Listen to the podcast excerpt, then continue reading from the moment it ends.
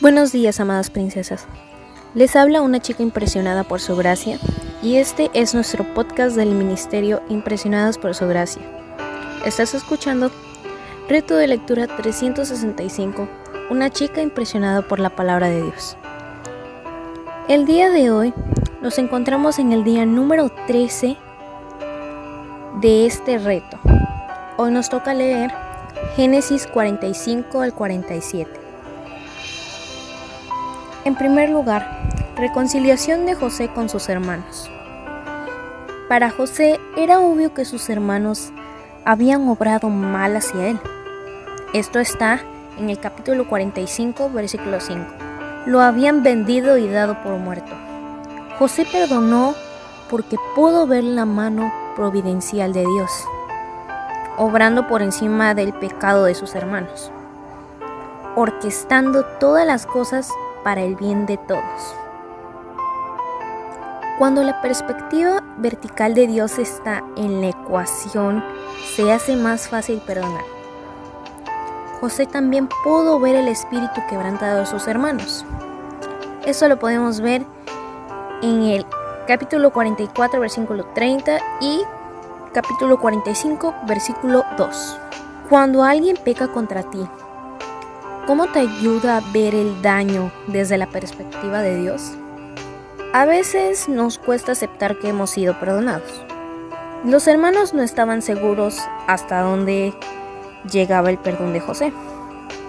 Ellos sabían que habían actuado mal.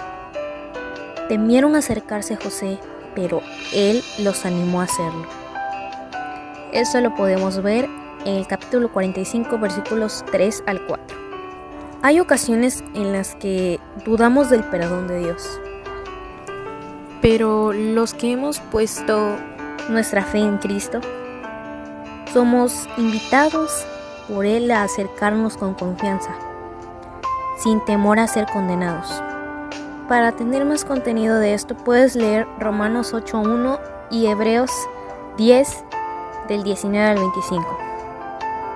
Escribe lo que entiendes sobre estos versículos. Cuando José perdonó a sus hermanos, no escatimó en bendecirlos. José no solo mostró misericordia al perdonar, sino que extendió gracia dando más de lo que ellos esperaban o merecían.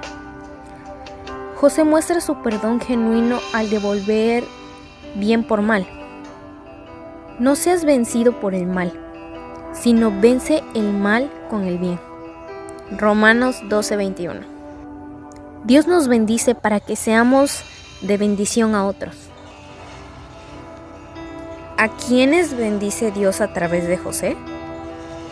¿A quiénes pudieras bendecir en tu círculo de influencia? ¿De qué forma? ¿Has perdonado a alguien que te da trabajo extender gracia más allá del perdón? ¿Cómo te anima esta historia a extender la misma gracia que recibimos de parte de Dios?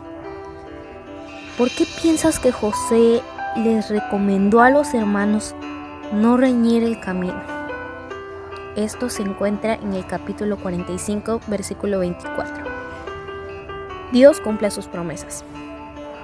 Dios sostuvo a su pueblo en medio de una gran hambruna en un país extranjero donde los pastores de ovejas eran despreciados.